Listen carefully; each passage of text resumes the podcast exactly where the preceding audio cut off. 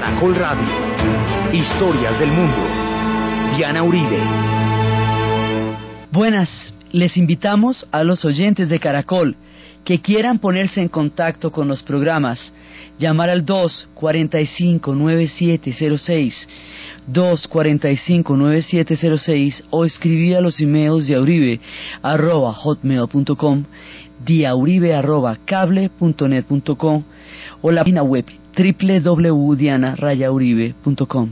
Hoy vamos a ver la desintegración de Yugoslavia después de la Guerra Fría, segunda parte.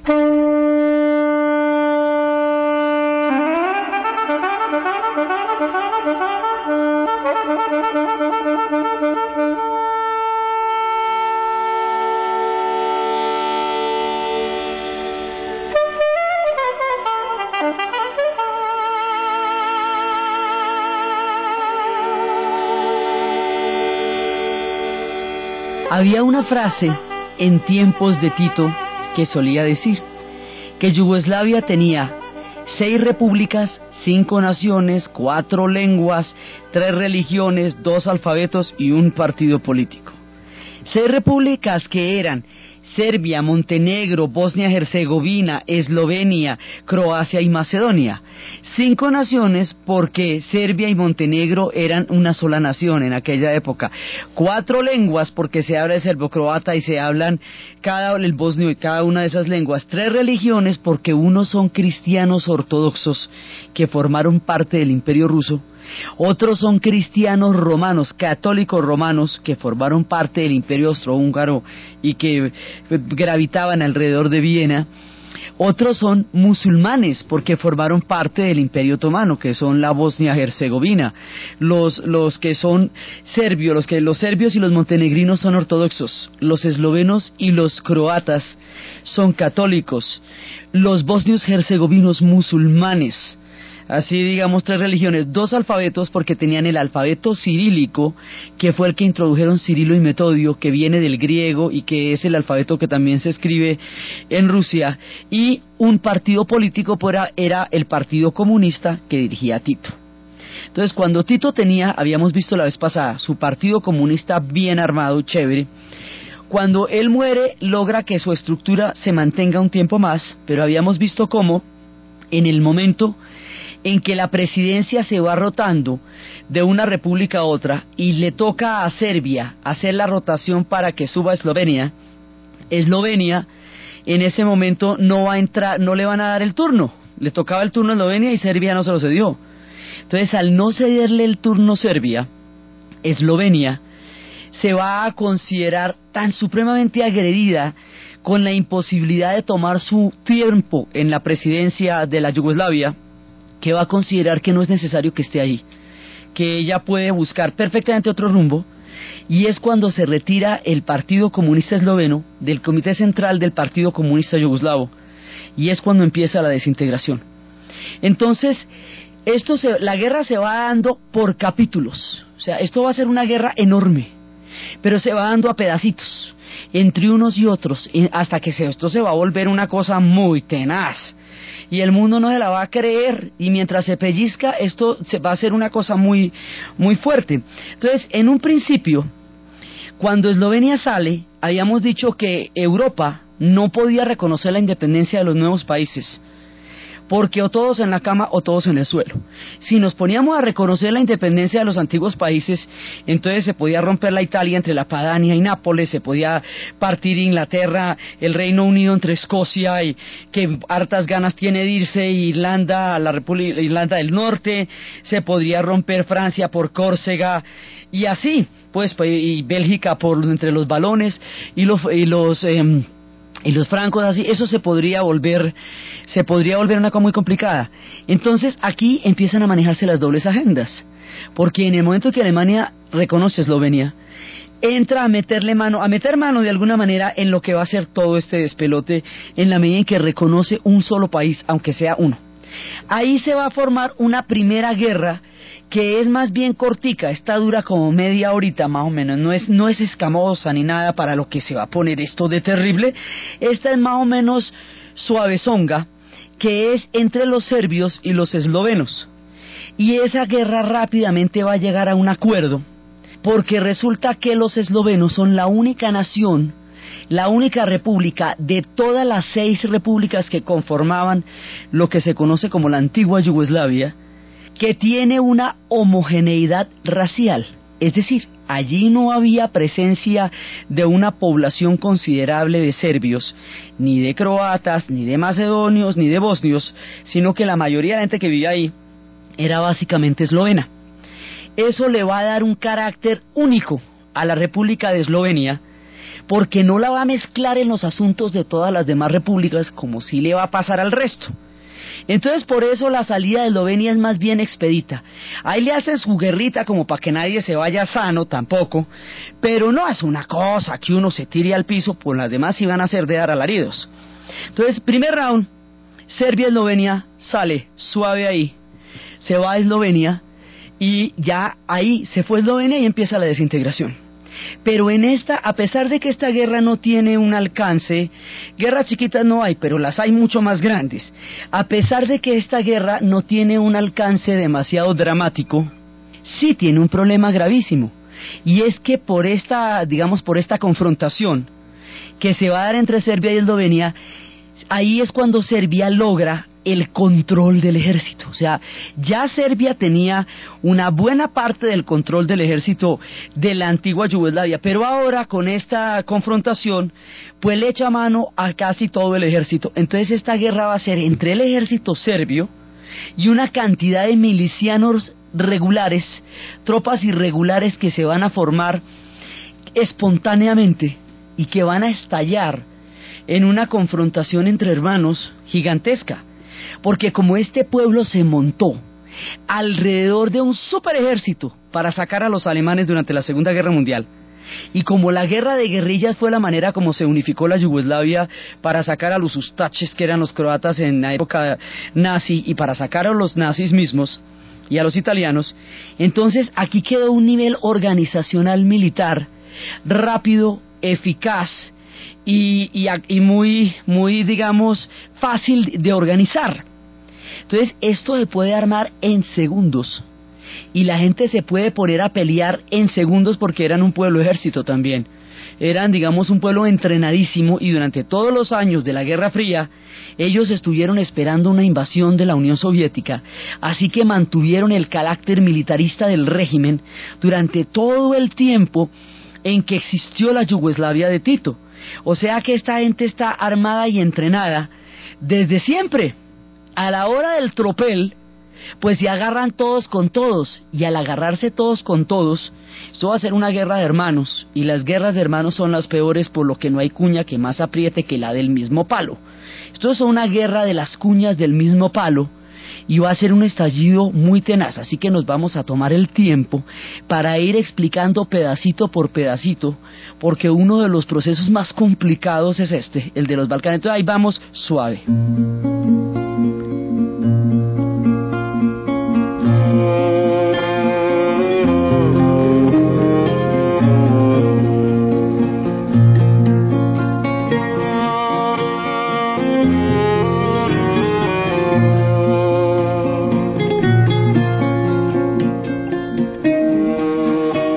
Entonces se va empezando a armar este lío. Primero los eslovenos logran salir, pero la segunda parte, que es inmediatamente después, es simultánea. Todo esto empieza a suceder hacia el año 92. después de esto, sucede que viene la guerra entre los serbios y los croatas. Esta es más brava. Esta es por un territorio que se llama Krajina. Entonces, una de las cosas más miedosas de los conflictos balcánicos es la circularidad. Nosotros vamos a darnos cuenta el, que por donde empezó el siglo, por ahí termina el siglo, por donde empiezan todas las cosas, por ahí van a terminar. Entonces, hay una, un imaginario serbio que es muy complicado, que es el imaginario serbio de Kosovo. Kosovo es el origen histórico de la nación serbia, del reino de Nemanjic, de la época del gran príncipe Lazar, del tiempo mítico de los caballeros serbios de la fe ortodoxa, de los monasterios más antiguos de la fe ortodoxa, quedaban en Kosovo.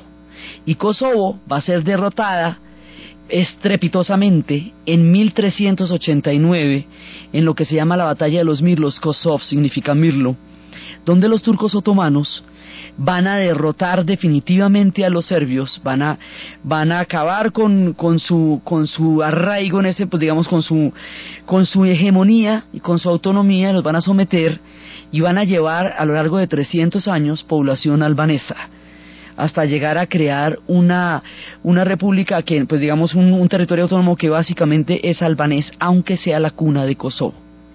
Entonces, Serbia tiene un proyecto que se llama la Gran Serbia. Serbia considera que todo aquello que en alguna e, época, o sea, en el siglo XIV, en la época de Nemenjik, fueron sus dominios, son su destino manifiesto. Y empiezan a tener, por un lado, una vientos de nacionalismo. Cuando cae el comunismo, los nacionalismos empiezan a aflorar. Eso mismo nos pasó en la Unión Soviética. La fuerza de los nacionalismos, que es un misterio que todavía no hemos terminado de comprender cabalmente, arrastra una cantidad de, mareas de la historia que pueden arrasar países enteros.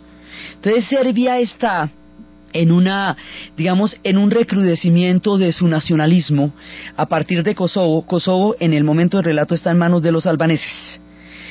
o sea, la mayoría es albanesa, y, pero está, pertenece de todas maneras a la Yugoslavia, pero está en manos de los albaneses. Y al caer el comunismo, Milosevic, y aquí empieza, digamos, su criminalidad histórica. Milosevic, para reencaucharse en el poder, al no poderse meter dentro del comunismo, porque ya no existe el comunismo, apela al odio racial para mantenerse vigente dentro de la política de la nueva Yugoslavia. Así que cuando pasa por Kosovo y echa el discurso de que al fin ha llegado la hora de que los serbios reivindiquen su valentía y apela a la, a la frase terrible de nunca más pequeño Kosovar, que es una frase de venganza, desata el, odio de los nacionalismos. Él no lo podría desatar si tal odio no existiera. Esas cosas no se pueden hacer si no forman parte de una comunidad o de un pueblo. Pero él lo que hace es que él mueve esos hilos.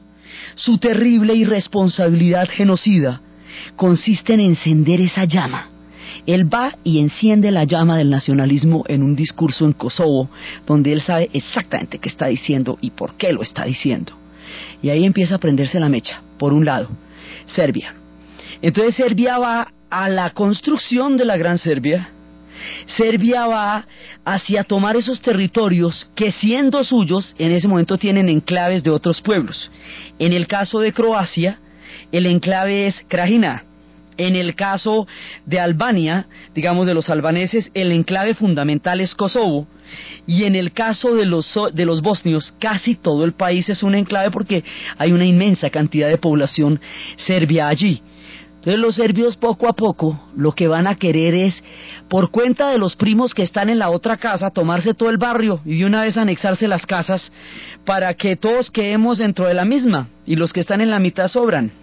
Entonces aquí empiezan a aparecer frases terribles, frases que ya tendríamos que haber aprendido lo suficiente, frases que no pueden hacer carrera jamás en la historia, frases que no deben bajo ninguna circunstancia tolerarse en ningún momento, bajo ninguna circunstancia. Una frase como limpieza étnica no debe hacer carrera en la humanidad porque es contraria a la existencia de los seres humanos. Aquí se empieza a utilizar la categoría de limpieza étnica. ¿Qué quiere decir eso? Quiere decir que la limpieza, es decir, hay personajes, personas, seres humanos, hombres, mujeres y niños que son considerados como, como sucios dentro de una sociedad y van a ser limpiados como un detergente. O sea, analizar eso es importante, porque el grado de criminalidad que esta categoría genera vale la pena que nos lo aprendamos con planas porque es una cosa terrible. Entonces, esto está pasando en el corazón de Serbia, por un lado, pero también está pasando en Croacia. En Croacia está pasando que hay una nostalgia del nacionalismo y hay una nostalgia del Estado Ustache. Hay una nostalgia que Tuchman, el presidente de Croacia va a alimentar también. Es que aquí todo el mundo tiene las manos juntadas. Entonces, en ese momento, cuando los croatas empiezan a utilizar los emblemas ustaches, cuando empiezan a cantar himnos nacionalistas ustaches, los serbios se paran de punta los pelos porque recuerdan la gran matanza que los ustaches croatas hicieron contra los serbios durante la Segunda Guerra Mundial al haberse aliado con los nazis. Entonces ellos reviven uno de los más grandes fantasmas balcánicos, que fue la colaboración explícita de los croatas en calidad de Estado con los italianos y con los nazis, o sea, con el fascismo de Mussolini, con el nazismo de Hitler, y cómo ellos hicieron una matanza enorme de serbios, y de ahí surgió la guerrilla Shetnik, que es la guerrilla de los serbios. Entonces, basta con que haya un eco de nacionalismo o un himno de nacionalismo en Croacia para que Serbia inmediatamente reaccione. Croacia se va a independizar. A Croacia la van a reconocer en Occidente sin problema porque ella formaba parte del Imperio Austrohúngaro. Va por la misma filita de Eslovenia, o sea, sale Eslovenia, va Croacia detrás. No hay problema frente a Occidente para Croacia. Pero Serbia sí considera que en Croacia ella está amenazada. Entre otras cosas porque Krajina es un enclave serbio en Croacia. Y al ser un enclave serbio en Croacia y al estar los croatas cantando himnos nacionalistas, los serbios sacan el argumento de que no pueden estar seguros ni tranquilos de que sus, sus, sus compadres, su parche de Krajina, esté a salvo dentro de un proyecto independiente croata con los tintes nacionalistas que en ese momento están empezando a verse cuando todos los, serbios quedarían encerrados dentro del país de Croacia, en ese lugar llamado Krajina. Entonces, por eso, para impedir que se vayan con Toy Krajina, y por el fantasma de los matanzas en la Segunda Guerra Mundial, por la cuenta de cobro que no se le ha pasado, porque no ha habido a qué hora irle a decir, Serbia ataca a Croacia. Segundo round. Esta ya es más brava. Ahí atacan a Croacia y estos se, dan, se alcanzan a dar duro un ratico, pero los paran. Ahí en ese momento los paran. Hay una intervención, en, ese instante hay una intervención de Naciones Unidas y los paran. Y les dicen, ustedes no pueden seguir peleando, pero en el momento en que los paran, Croacia se, digamos, se independiza, pero Krajina queda controlada por, eh, Krajina, digamos, por los, los serbios no logran el control de Krajina ahí. Eso todavía sigue siendo parte de Croacia. Luego el tema que había que solucionar no se soluciona en este primer pedazo. Entonces va al segundo round. El tercer round, porque eso queda, digamos, eso todavía queda ahí, en, queda en veremos, no se define la situación de Krajina, que era el enclave por el cual eso se van a meter los serbios. Acuérdense que los enclaves son parches pedazos de su misma familia que viven en otras partes, en otras ciudades o en otros departamentos y que por no no por vivir lejos de su casa o de su barrio son menos parientes suyos. Entonces estos son serbios, serbio-croatas. O sea, serbios que viven en Croacia desde hace tiempo en el clave de Krajina. Por eso era que la independencia de Eslovenia era suave porque es que no hay serbios en Eslovenia. Donde hubiera serbios en Eslovenia, pues ahí hubiera habido tropel desde el principio. Pero es que sí hay bastantes en Croacia y particularmente en Krajina. Va una. Luego viene ya el momento más duro, el momento más terrible, lo que va a detonar, que es, o sea, lo que, lo, lo que va a convertir este conflicto en una cosa realmente terrible. Hasta aquí la para, la cosa está caliente, digamos, está tensa, heavy, pero todavía aguanta. Digamos, hasta todavía la podemos llamar un conflicto de baja intensidad. El mundo no le va parando muchas bolas a esto. Los Balcanes nunca fueron así como tan importantes para nadie. Decía Bismarck en las épocas en que se estaba estallando el porvarín de los Balcanes antes de la Primera Guerra Mundial, que los conflictos de los Balcanes no valían los huesos de un granadero prusiano. Y también decía Churchill en la época que si algún día estallaba una confrontación de marca mayor en Europa, sería por un maldito problema en los Balcanes. Entonces, aquí todavía el mundo no les va parando bolas. Hay un, cese, o sea, los obligaron a un cese al fuego, pero sigan ahí.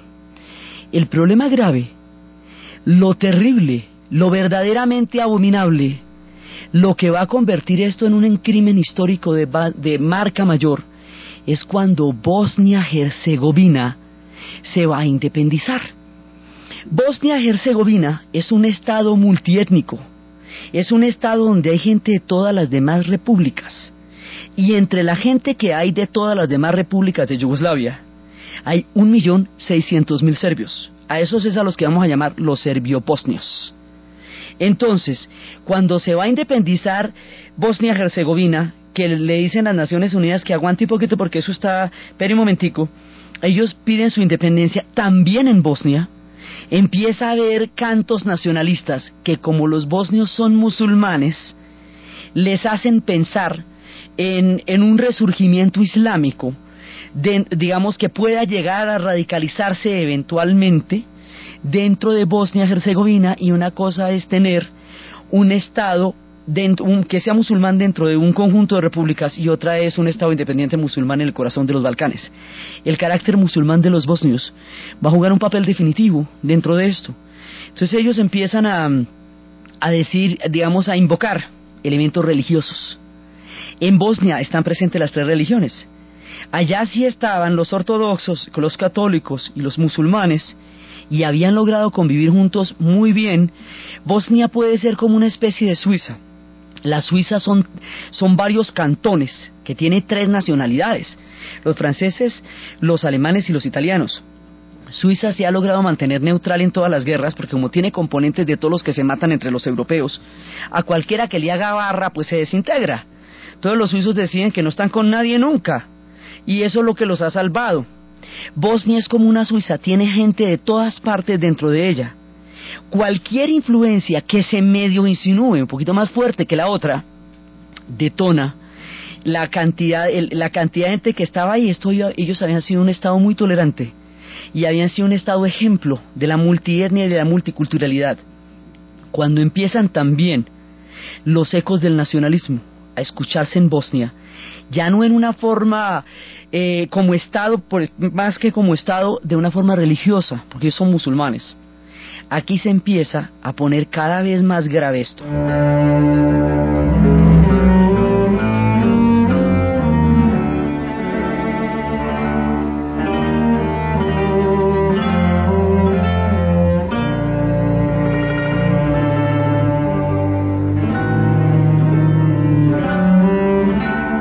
El 3 de marzo de 1992 es la proclamación de independencia de Bosnia-Herzegovina.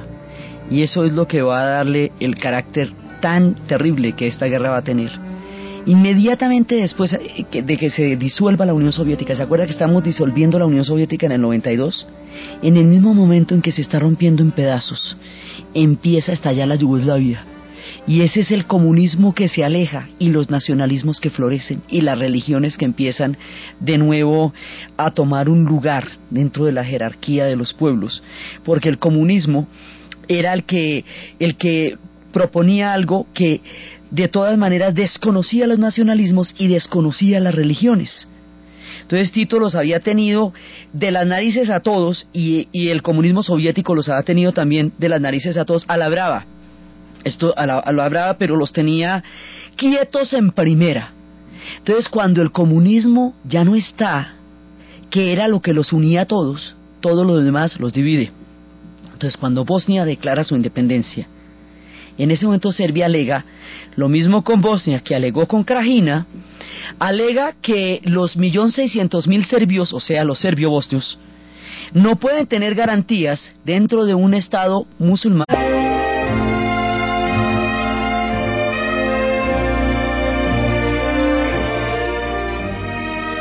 El sitio de Sarajevo va a ser uno de los episodios más terribles. Durante dos años, esta ciudad duró cercada, cercada por hambre.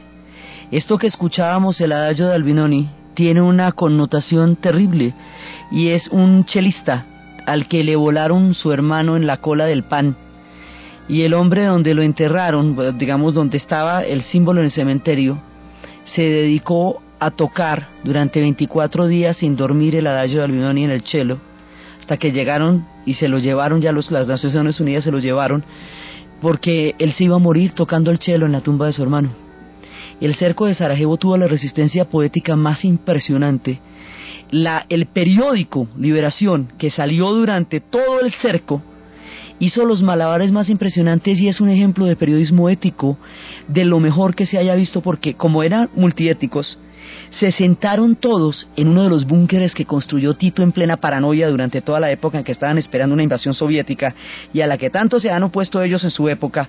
Ahí se resguardaron, por eso fue que se pudo funcionar el periódico. Se metieron allá, sacaron un diccionario, un glosario de todos los términos que se utilizaban para discriminar o burlarse o, peyorativamente referirse a cualquiera de las nacionalidades de la antigua Yugoslavia para que ese tipo de expresiones nunca estuvieran en los artículos que sacara el diario Liberación, para que al salir no ofendieran a nadie.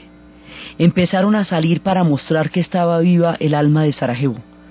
Empezaron a salir aunque fuera algunas veces en bolsas de supermercados porque ya escaseaba el papel y cada vez que salía una edición del diario de Sarajevo, con el respeto por cada una de las multi expresiones étnicas y religiosas que existen en Sarajevo, el pueblo de Sarajevo sentía que estaba viva el alma de Sarajevo.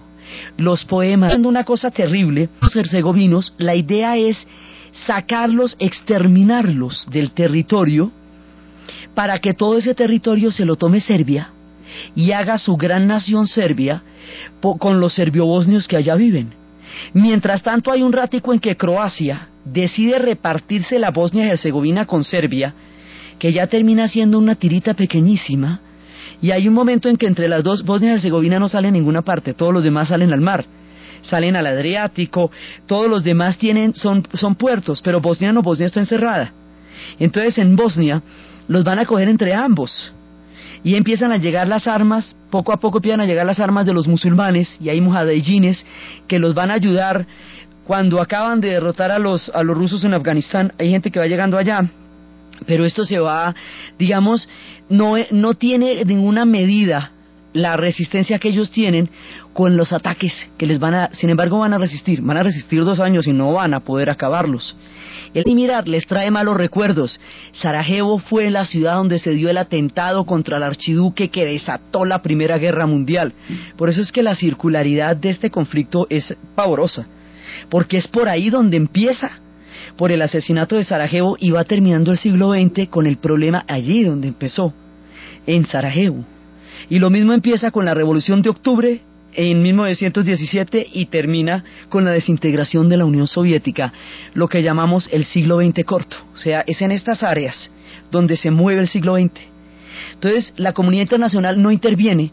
Los Estados Unidos considera que ese no es su tema. Bush acaba de ganar la guerra de Irak, está en ese momento tranquilito.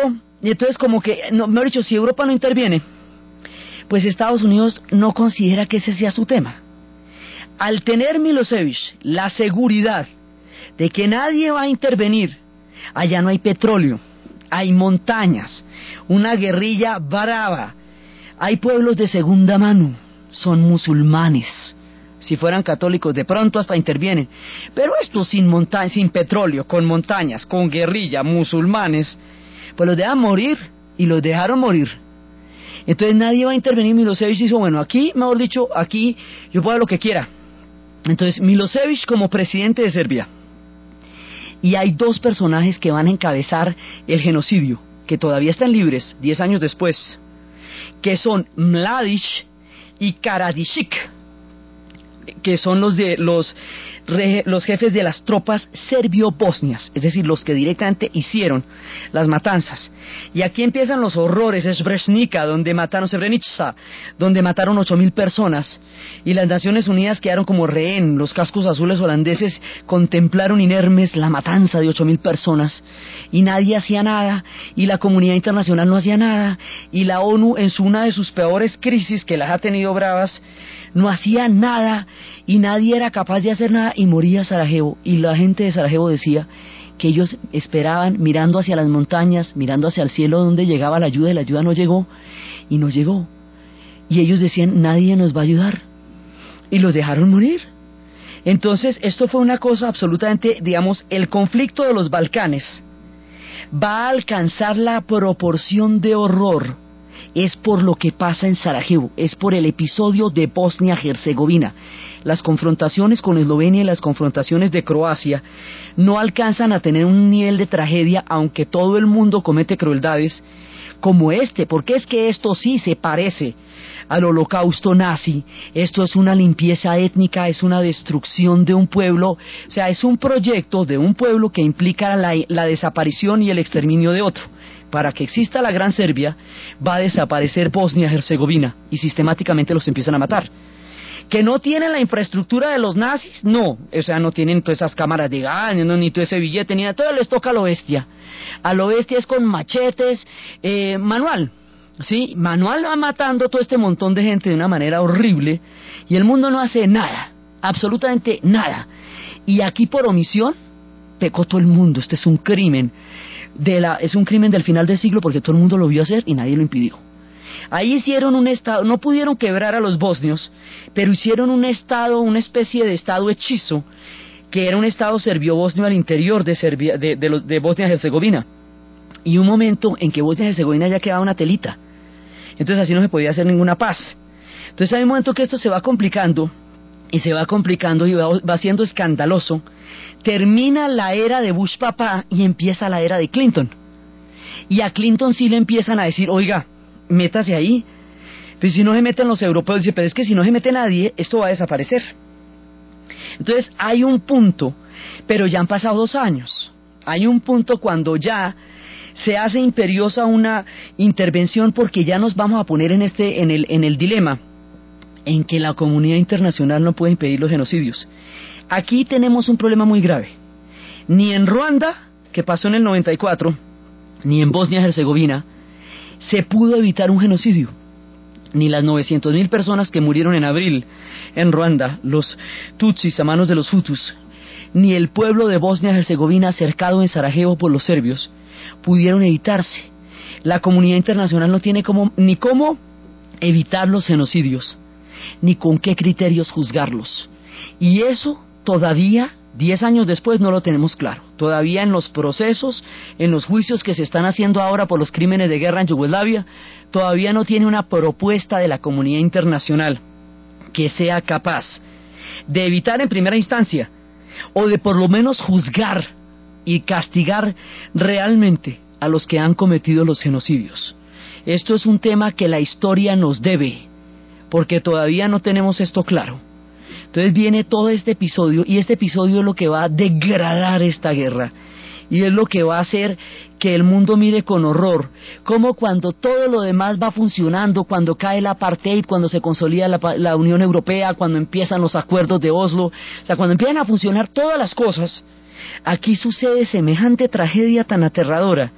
A nadie le importa, porque en el 92 como en el 14, los conflictos de los Balcanes no valen los huesos de un granadero prusiano.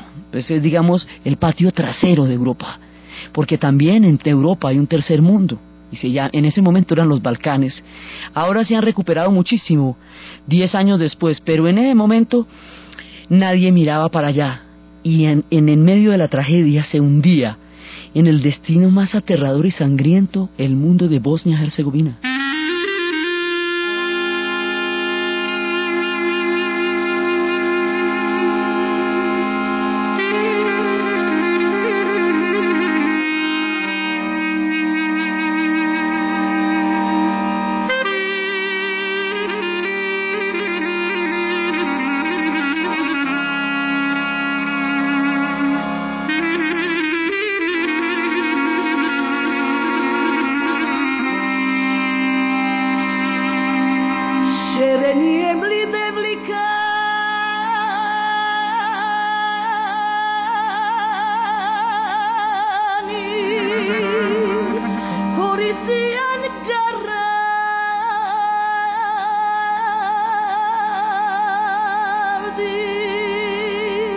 Entonces, ¿cómo se va a resolver esto si nadie hace nada? Pues hay un momento en que la presión internacional, la inoperancia, la crisis, la inercia, la, digamos, todo la, el comportamiento que hace que nadie, nadie pueda mover acá, en la era Clinton, ya dice hay que intervenir.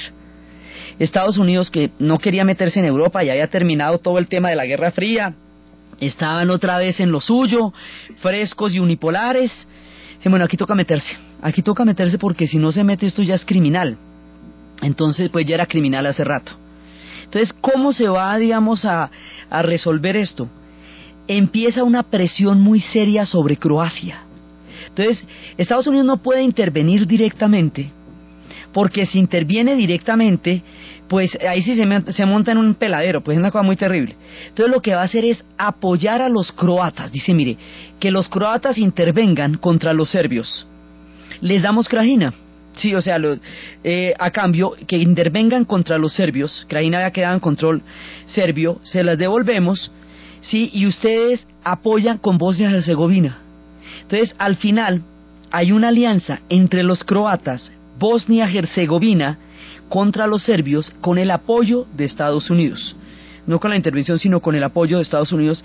Y eso es lo que va a cambiar la correlación de fuerzas y es lo que eventualmente va a llevar a que los bosnios puedan existir, o si no los bosnios no estaban contando el cuento, o si no, no había, ellos decían que los serbios les habían enseñado el odio.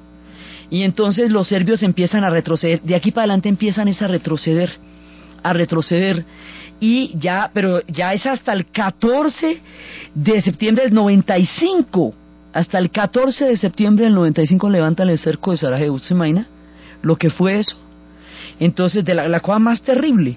Entonces, Bosnia y Herzegovina logra salvarse, logra existir y empiezan los acuerdos de Dayton y empiezan a reconocer las fronteras existentes, entonces los serbios van a tener que evacuar una cantidad de ciudades que ellos habían invadido. Y es tanta la mala leche que hay en este conflicto que cuando les toca evacuar una ciudad, la queman para que no pueda usar esa casa, ole, después de que hicieron lo que hicieron. Entonces, a más no poder, queman todo para que las ciudades que los bosnios recuperen no sean utilizables y les toque volver a construir todo otra vez. Entonces, esto, digamos, va a ser una cosa muy complicada. Entonces, ya cuando se logra conjurar la crisis de Bosnia y Herzegovina, cuando se levanta el cerco de Sarajevo, cuando ya se hicieron los acuerdos de Dayton, en ese momento estalla otro pedazo de la crisis, y eh, que es el otro round. El otro pedazo de la crisis es en Kosovo, que es donde empezamos todo en Kosovo, allá en el lugar de los Mirlos, donde empezó todo el nacionalismo serbio, resulta que Kosovo de hace más de 300 años está poblado por albaneses y el 90% de la población es albanesa. Entonces esos albaneses tenían una, digamos, imponían su cultura sobre los serbios y los serbios consideraban que Kosovo era su cuna histórica. Milosevic en 1989 conmemorando los 600 años de la batalla de los Mirlos, impone el idioma y la religión de los serbios, que son minoría, sobre la mayoría albano-kosovar. Entonces eso va a, ser un, va a generar unas tensiones muy fuertes y por el otro lado, cuando ya estamos a estas alturas del partido, que ya estamos después de los acuerdos de Dayton, desde entonces, entonces eh, se va a desintegrar Albania, porque el gobierno albanés apostó el Producto Bruto Interno a la lotería de la pirámide y lo perdió. ¿Se imagina eso? Entonces, el pueblo se levantó en la rebelión de Balona. La gente fue a los arsenales y los soldados los dejaron sacar las armas porque a ellos también los han tumbado. Los presos salieron de los cárceles porque a los guardianes también los han tumbado. Y se volvió una sola balacera donde hay que esconder los niños porque las balas perdidas silbaban por todas partes. Entonces se desocupa Albania lo cual va a llevar mucha más gente a Kosovo, lo cual va a, romper el equilibrio más aún y a Italia. Eran los cables de los barcos de los albaneses pasando en cables a la frontera italiana, una cosa muy dura. Entonces esto hace que la crisis de Kosovo sea mucho más fuerte. Entonces, en un principio hay ataques de los albaneses sobre los serbios y los serbios van a contestar ese ataque con una ferocidad de la que hemos estado viendo y cuando los serbios atacan a los albaneses en Kosovo, entonces esa sí no se la van a aguantar. Casi que independientemente de que tengan o no tengan razón, de que ellos sean o no los dueños históricos de eso, ya en ese momento no se les va a permitir es nada. Me dice, ah, sí, y ahora se va a meter con los albaneses, pues mire a ver. Es entonces cuando bombardean a Serbia. Y lo primero que van a hacer es bombardear la estación de televisión porque Milosevic al igual que Hitler y Mussolini utilizaron la radio como un medio para transmitir las ideas del nazismo y llevar al odio racial, Milosevic hizo otro tanto con la televisión y la convirtió en un instrumento de odio racial. Entonces bombardean la estación de televisión y empiezan a bombardear a Serbia, ya a la nación de Serbia. Tengan o no tengan la razón, le están cobrando Sarajevo. Sí, dicho ya la crisis de Sarajevo, el paral, la parálisis frente a la situación de Sarajevo, hace que cuando estalle la crisis de Kosovo en el 95, ya no se dude no se dude para nada. Entonces, como no quieren perder hombres, bombardean desde lo alto, entonces bombardean indiscriminadamente hombres, mujeres, niños, puentes y despedazan Serbia. Y después de que despedazan Serbia, les dicen, bueno, a entregarme a Milosevic. Porque es que si ustedes no me lo entregan, porque hay un momento durante esta crisis en que surgen los movimientos pacifistas en Serbia, y esos movimientos pacifistas van a buscar tumbar a Milosevic porque lo culpan de la tragedia del pueblo serbio. Pero no lo pueden tumbar. Primero hay cantidades de movilizaciones, son las revoluciones amarillas porque les echaban huevos a los dirigentes. Y eran marchas y marchas y marchas y marchas, pero no lo lograban tumbar y la crisis de Kosovo va a fortalecer el discurso del nacionalismo de Milosevic. Entonces ahí ya institucionalmente es más difícil tumbarlo. Entonces los Estados Unidos dijo, bueno, o me van entregando a señor o no hay futuro para Serbia. Es decir, se les puede montar un embargo el más bravo del mundo. Entonces es ahí cuando entregan a Milosevic. Entonces Milosevic, para todos los de la Gran Serbia, es un héroe y es el Dalí del nacionalismo serbio. Y para todos aquellos que murieron bajo su odio racial, es el asesino más grande de los Balcanes. Entonces, por eso cuando en el juicio Milosevic primero no reconocía al tribunal, cosa que es muy característica de los criminales de guerra no reconocer los tribunales. Y segundo, en ese momento, eh, cuando ya lo van a juzgar, el hombre muere de un infarto. Por eso en el, en el funeral de Milosevic había de todas maneras quienes lo consideraban una Dalid y quienes se aliviaban de que hubiera muerto un asesino con el pesar de que no lo hubieran podido juzgar. Entonces, finalmente, después de Kosovo, entregan a Milosevic. Casi le cuesta la vida misma a Serbia, la aventura de la Gran Serbia. Un poco análogamente a lo que le pasó al Tercer Reich, este proceso racista y expansionista que Serbia emprendió, casi le cuesta el pellejo como nación. Ellos quedaron destruidos, despedazados, estigmatizados y en una situación muy delicada.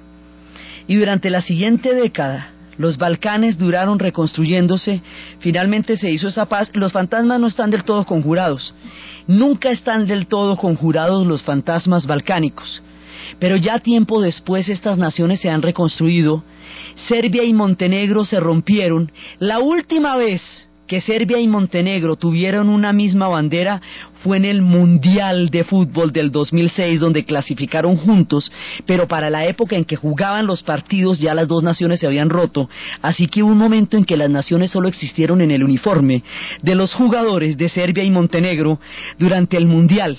Ya no existe Serbia y Montenegro. Croacia reconstruyó su belleza hasta volver a ser la perla del Adriático, que una vez fue y es una nación pujante que en el 2008 va a entrar a la Unión Europea y logró salir adelante. Serbia lame sus heridas y está saliendo poco a poco. Bosnia-Herzegovina sobrevivió al embate más duro que la historia le ha dado. La Yugoslavia volvió en antigua Yugoslavia, ya no existe porque hubo un momento en que Serbia y Montenegro eran Yugoslavia habían tomado el nombre de la antigua nación. Ya no existen ni Serbia ni Montenegro. Yugoslavia ya no está en ninguna parte. Ahora existen las antiguas naciones, lo que es Eslovenia, Croacia, Serbia, Montenegro aparte, Bosnia, Herzegovina, Macedonia, que tiene sus líos porque cuando Macedonia se quería eh, llamar independiente tenía el mismo nombre de la Macedonia griega y los, eh, los estandartes de la tumba de Filipo de Macedonia. Entonces los griegos dijeron nos están robando nuestra historia y hay casi hay otra, pero no alcanzó a estar. Los fantasmas balcánicos se conjuraron pero nos han dado una lección terrible y nos asomaron al corazón de las tinieblas y siempre hay que estar mirando que estos fantasmas no salgan cuando las épocas se hacen más adversas. Esta es una de las consecuencias más bravas del final de la Guerra Fría. La desintegración de Yugoslavia. Han pasado 10 años, los juicios están todavía a la orden del día, muchos de los criminales están libres y los procesos, como todavía no se han completado, aún no sabemos qué castigo le va a dar la historia a lo que sucedió acá. Es uno de los procesos más dramáticos, pero también más trascendentales del final de la Guerra Fría. El otro es lo que hace posible que terminando la Guerra Fría por fin pueda haber conversaciones de paz en el conflicto árabe-israelí. Si bien en este momento esos pueblos están atravesando una línea de sombra, el proceso de Oslo es un antecedente histórico que siempre se puede retomar, de pueblos que en algún momento pueden empezar a entenderse. Eso es lo que vamos a ver en el siguiente programa.